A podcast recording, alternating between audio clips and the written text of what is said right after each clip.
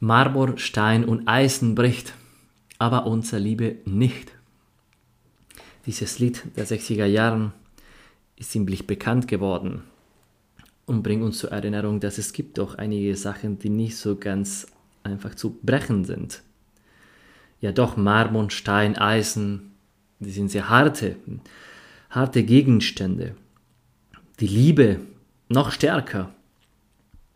Aber ich würde sagen, dass es gibt, es gibt doch etwas, was noch stärker ist als diese physische, diese materiellen Objekten.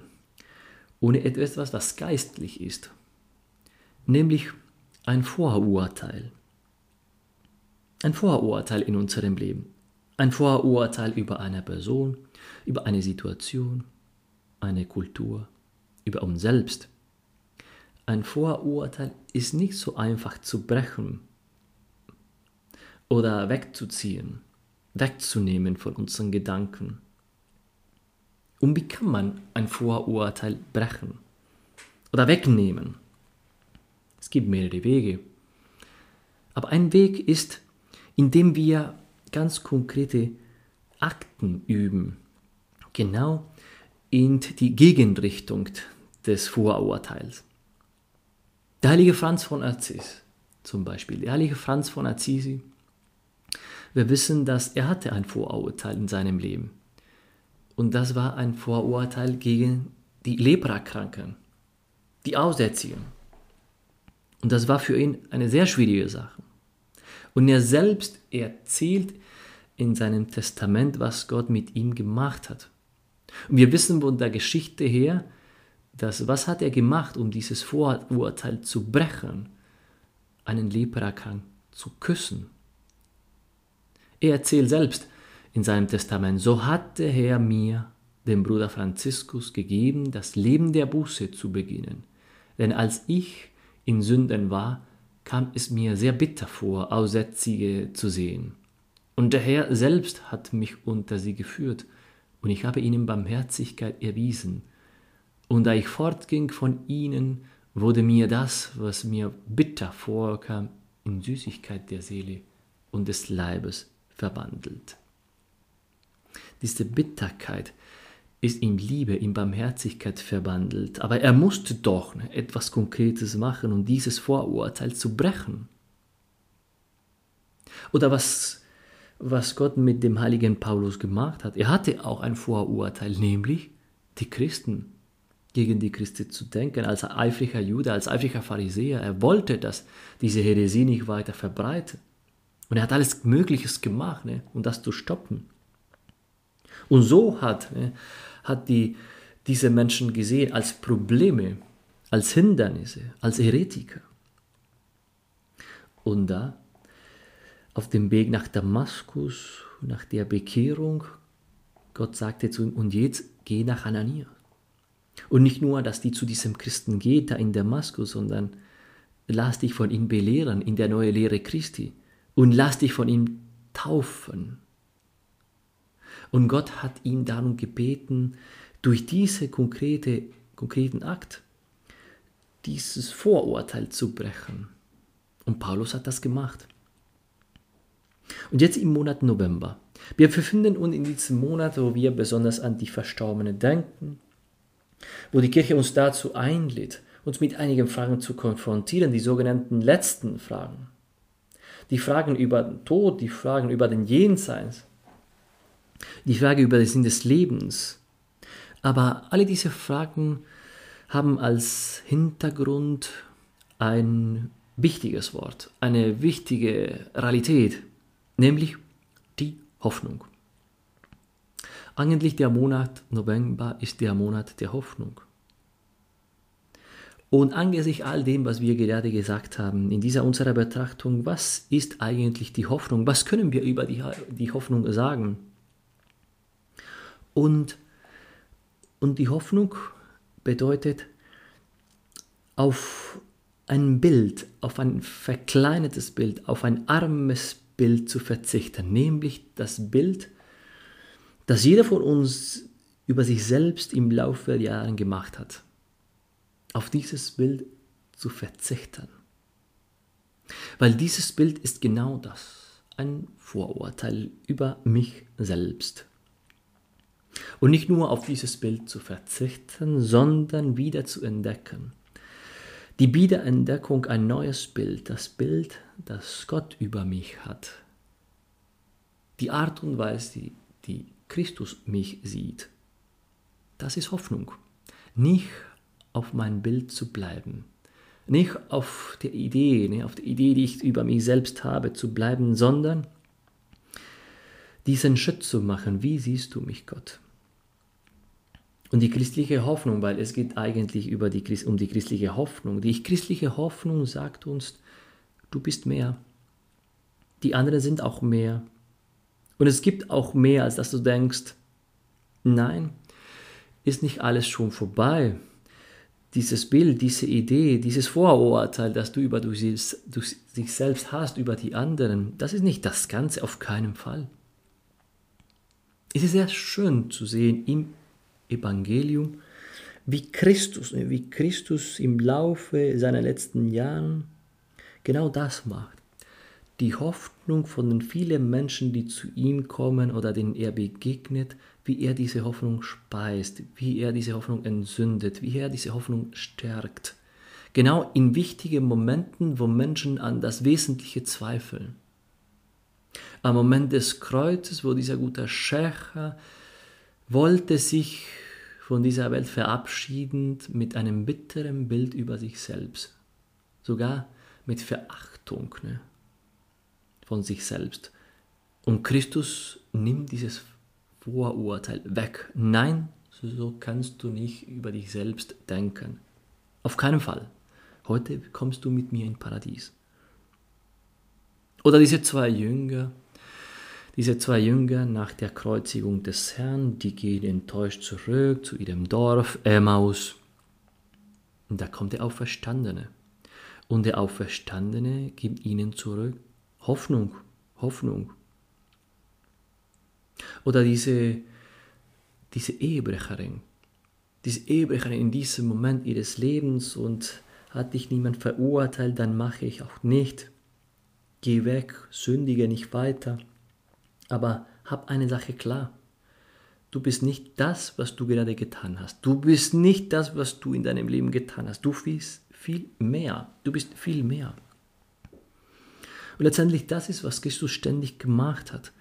Uns zu offenbaren, zu zeigen, wie wir eigentlich sind. Diese Horizonten, Horizonten zu öffnen. Ich bin gekommen, um alles zu zur Erfüllung zu bringen, nichts abzuschaffen, sondern zur Erfüllung zu bringen, zur Erfüllung ne, zu bringen. Die Propheten, das Gesetz, dein Leben zur Erfüllung zu bringen, zur Fülle zu bringen. Wir wissen, weil wir das auch gelesen, selbst gelesen haben oder von anderen gehört haben, dass Christus hat seinem Volk, dass Gott hat seinem Volk, das Volk Israel, eine Sache verboten nämlich Bilder, ne? Bilder zu haben, Bilder über Gott zu machen. Und warum?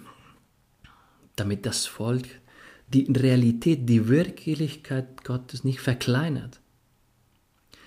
Dass die Realität, die Wirklichkeit Gottes nicht letztendlich zu einer Idee wird, zu einer Projektion über unsere eigenen Gedanken. Nein, damit wir nicht den Fehler machen, indem wir denken, ich verstehe Gott, ich sehe Gott. Ich weiß, wie Gott ist. Ich weiß, wie Gott reagiert. Ich kann auch irgendwie auch ein bisschen Kontrolle über Gott haben, weil ich weiß, nee, was er ist. Nein, kein Bild, keine Idee, keine Projektion. Ich bin mehr, viel. Meine Wirklichkeit überschreitet alle eure Möglichkeiten, mich zu verstehen. Ich bin die ständige Überraschung für euch. Das hat Gott mit seinem Volk gemacht vielleicht hätte er auch das gleiche mit uns machen sollen. Auch ein Verbot. Du sollst auch nicht ein festes Bild über dich haben. Du sollst auch nicht eine Idee über dich selbst kultivieren, weil diese Idee, dieses Bild führt letztendlich zum Fehler, zu einem Fehler, zu einem Irrtum. Und dieses Fehler, dieser Fehler, dieses Irrtum ist das Vorurteil über uns selbst. ist, ist der Fehler, ist, ist der Irrtum von dem, von dem jüngeren Sohn des Gleichnisses, von dem verlorenen Sohn.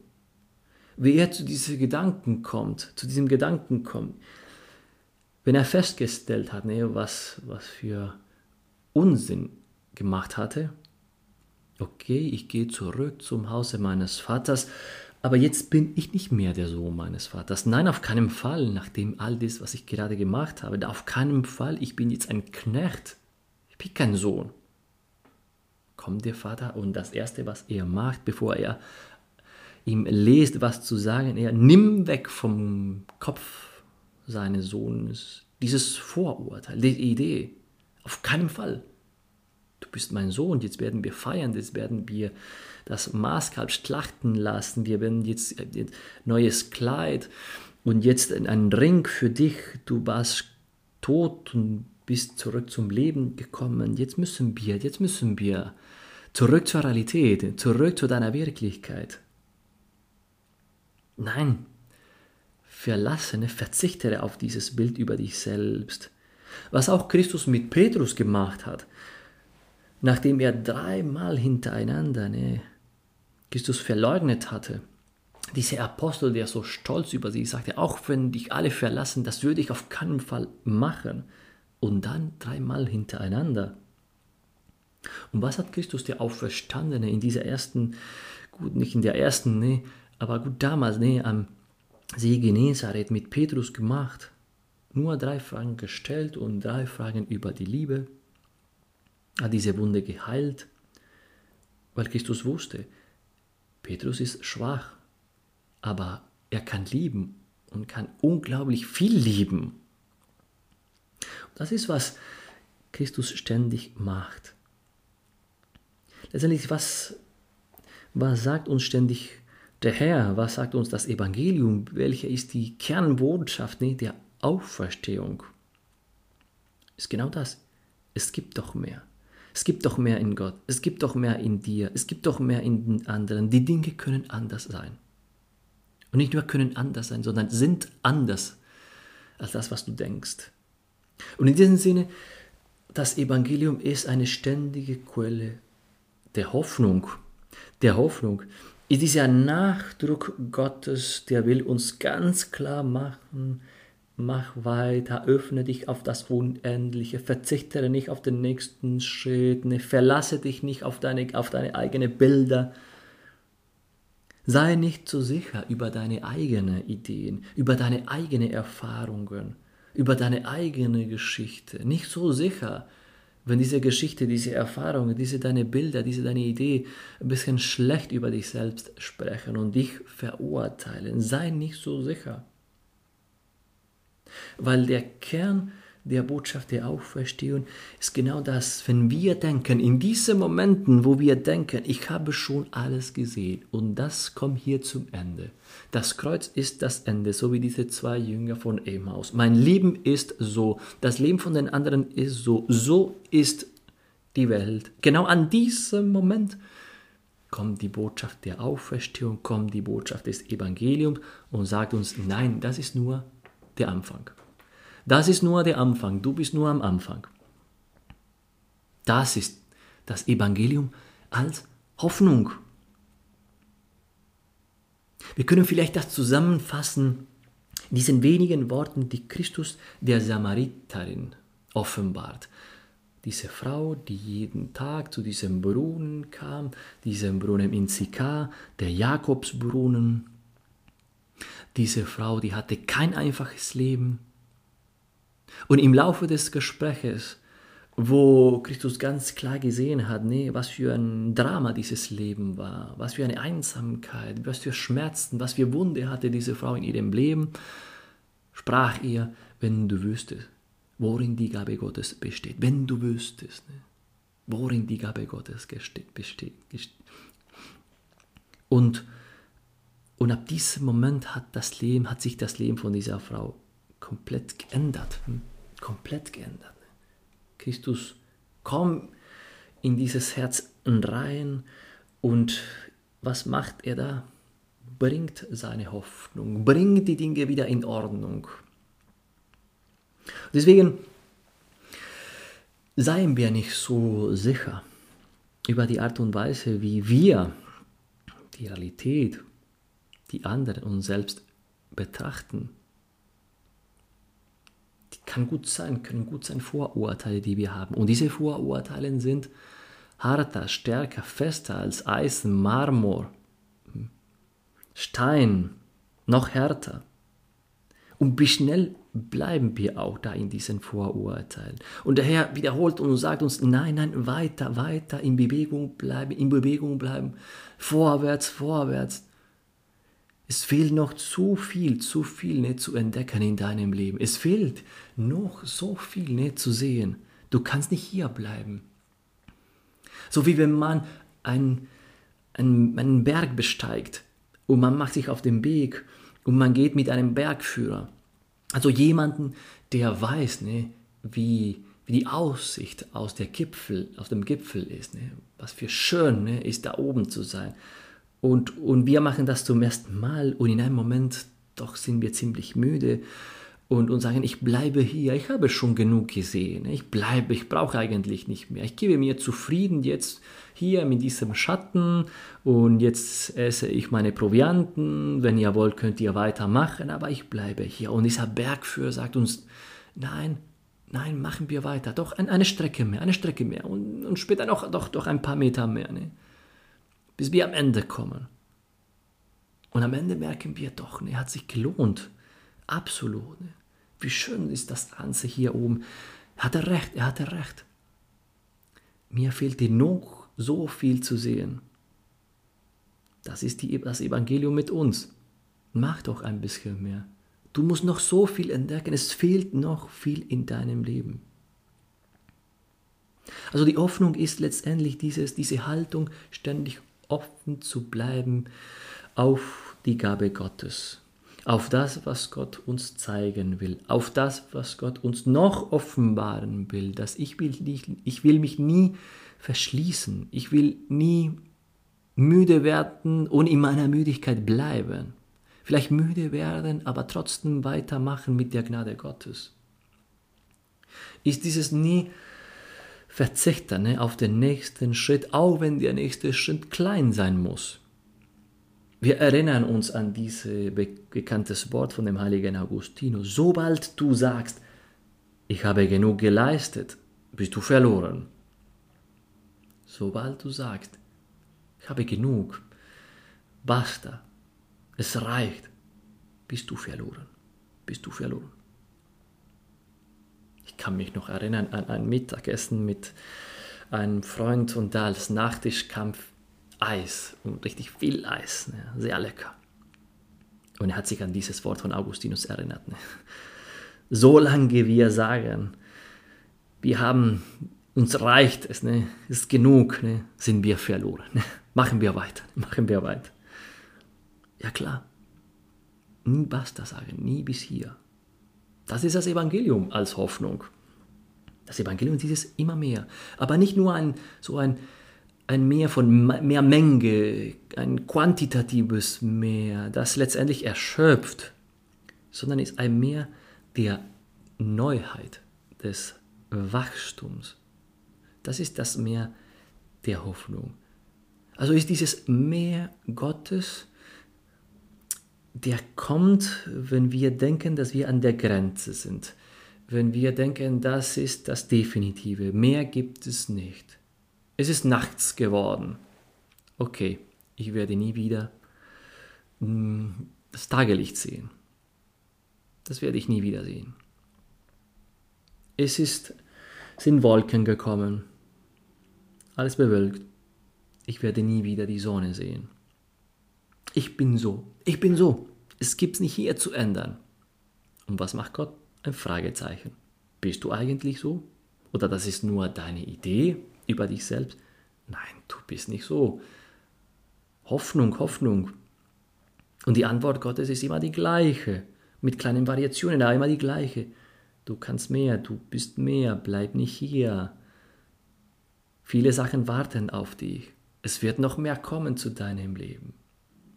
Bleibe in dieser Haltung, so wie der heilige Paulus. Wie schön, was der heilige Paulus sagt in seinem zweiten Brief an Timotheus. So wie ein Testament ist das Testament des Lebens von dem heiligen Paulus.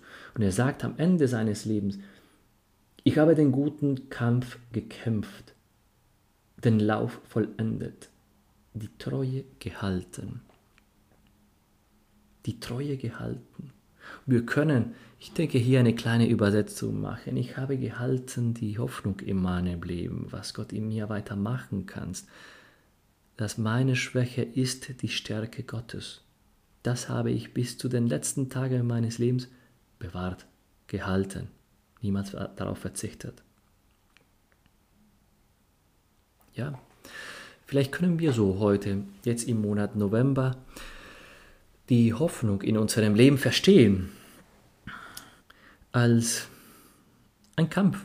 Es ist vielleicht ein Kampf. Es ist der innere Kampf mit der Gnade Gottes, um die Neuheit Gottes in unserem Leben zuzulassen. Die Neuheit Gottes. Und diese Neuheit genau an diese Momente, wo wir denken, mehr gibt es nicht. Die Neuheit, die Christus bringen kann. Hier können wir mit dem Beispiel der Heiligen rechnen, ständig mit diesem Beispiel rechnen. Weil was waren die Heiligen, wenn nicht diese Menschen, die haben da, wo es keine Hoffnung gab, für die Hoffnung gelebt. Da, wo es alles dagegen gesprochen hat in ihrem Leben. Da, wo alles nur Versuchung war, alles jetzt aufzugeben, alles ist in deinem Leben sinnlos. Hör auf, ne, mit diesen unsiegenden Ideen, die haben innerlich gekämpft. Nein, nein, ich bewahre meine Hoffnung, weil ich weiß, dass Gott kann so viel Neues machen, dass Christus kann alles erneuern. Ja, ich denke, ich weiß, ne, worin die Gabe Gottes besteht. Ich denke schon. Mir gefällt sehr, mir fasziniert ne, eine eine Stelle des Lebens von der heiligen Theresia von Avila ist ihre sogenannte Bekehrung. Und diese Bekehrung war nicht, als sie 20-Jährige war, Anfang 30, nein, sie war 39, 39 Jahre alt, also nicht die jüngste. Und gut, bis, diese, bis diesem Moment, die war hm, die war nicht eine große Sünderin, war eine ganz normale Karmelitin, eine gute Nonne, eine wie die anderen. Nichts mehr, aber auch nichts weniger. Aber an diesem Moment, diesem Moment ihres Lebens, Gott hat ihr etwas geoffenbart, ganz klar. Hat die Liebe in ihrem Herzen erneuert, zum Brennen gebracht, hat ihr neue Hoffnung geschenkt, und er hat ihr ganz klar gemacht, du kannst nicht hier bleiben. Mit deinen 39 Jahren kannst du nicht hier bleiben. Ich brauche dich. Du liebst zu wenig. Und ich habe dich geschaffen mit einem Herzen, das kann unendlich viel mehr lieben. Und da, an diesem Moment, Theresia hat etwas sehr Wichtiges verstanden. Sie hat verstanden, dass bis diesem Moment, also mit 39 Jahren, sie war sie nicht sich selbst. Sie war eine andere Theresia. Die wahre Theresia war nicht die Theresia von ihren Gedanken, von ihren Vorurteilen. Nein, die wahre Theresia war die Theresia Christi, die Christus sie gesehen hat. Und wenn ihr das klar wurde, dann begann ihre ganze Arbeit. Ne? Der Transformation des Karamell, der Heiligkeit, des Hin und Her, der unermüdliche Arbeiten für Christus, Leben des Gebetes, der Liebe als Mystikerin, alles, was wir wissen. Aber genau mit 39 Jahre alt, wo vielleicht der eine oder die andere denkt, vieles wird sich nicht ändern. Es wird so bleiben. Genau an diesem Moment bricht Christus in ihrem Leben ein und jetzt alles neu. Das ist Hoffnung. Das ist ein bisschen der Kontrast mit, mit dem, was ein Freund von mir erzählt hat. 35 Jahre alt und er sagte mir, mit meinem 35 habe ich etwas gesehen, ganz klar gesehen. Bis jetzt habe ich immer gedacht, ich muss mich auf das Leben vorbereiten. Das wahre Leben wird kommen. Und all das bis jetzt ist nur Vorbereitung, Vorbereitung. Und jetzt ist mir ganz klar, dein Leben wird so sein.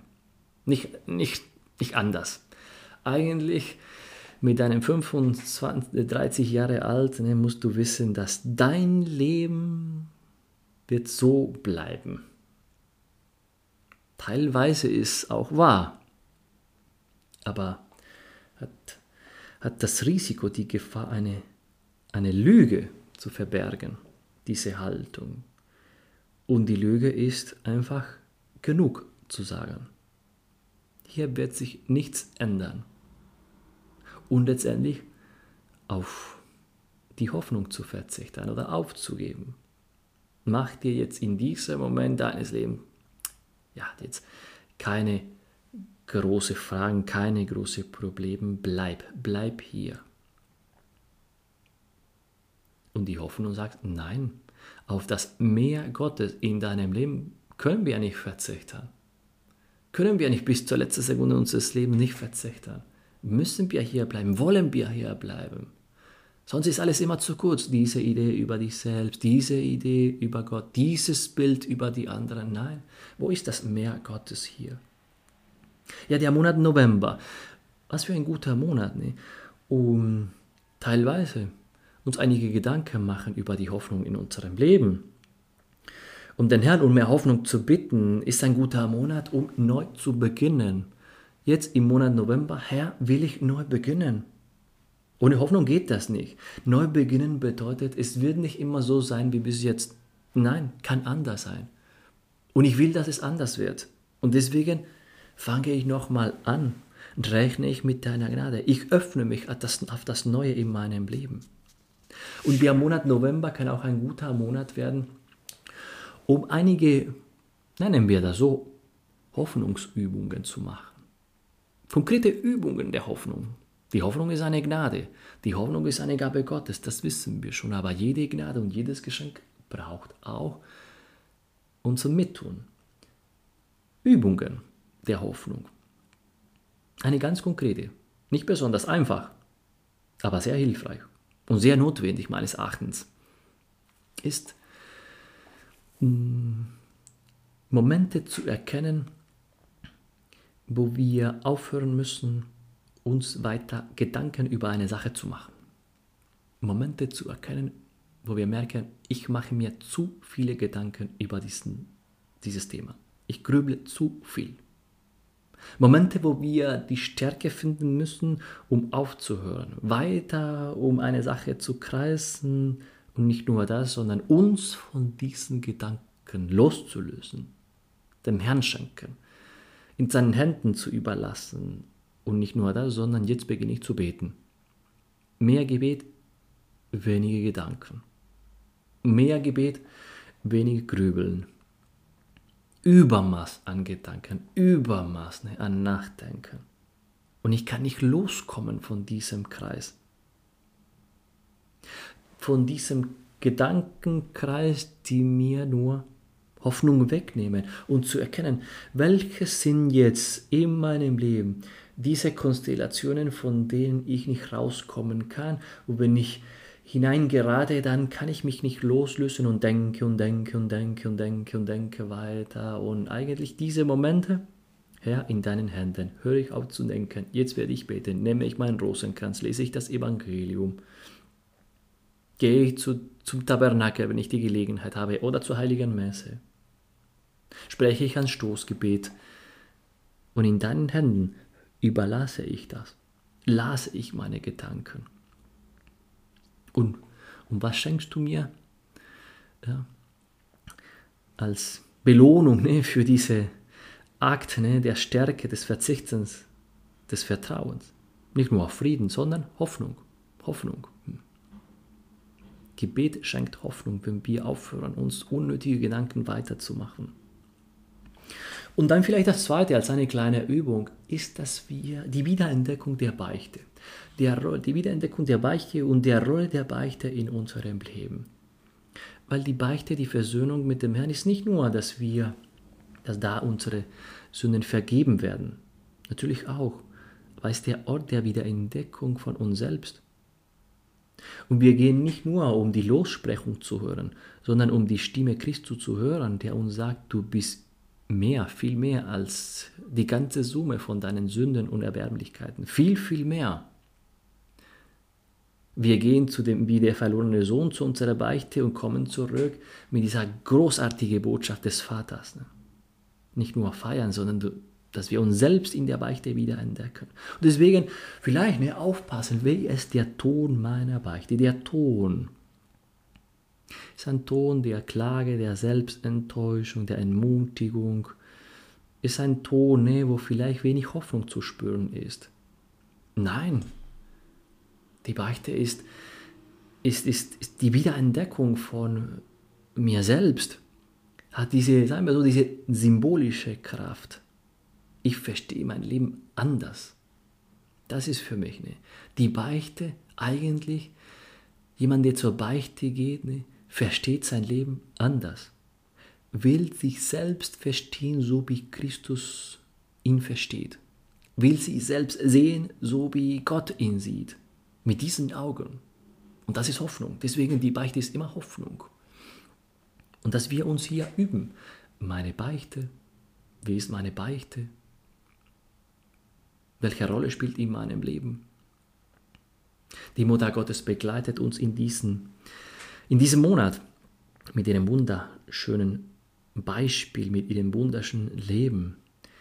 Die Hilf uns, das nie zu vergessen, dieses Mehr Gottes in unserem Leben. Mehr, Gott ist immer mehr. Du bist mehr als das, was du denkst. Die anderen sind mehr, dass wir nie von Vorurteilen leben, sondern von einer Hoffnung, ne, die uns immer dazu bringt, einen neuen Schritt zu machen, ständig offen zu bleiben auf die Gabe Gottes.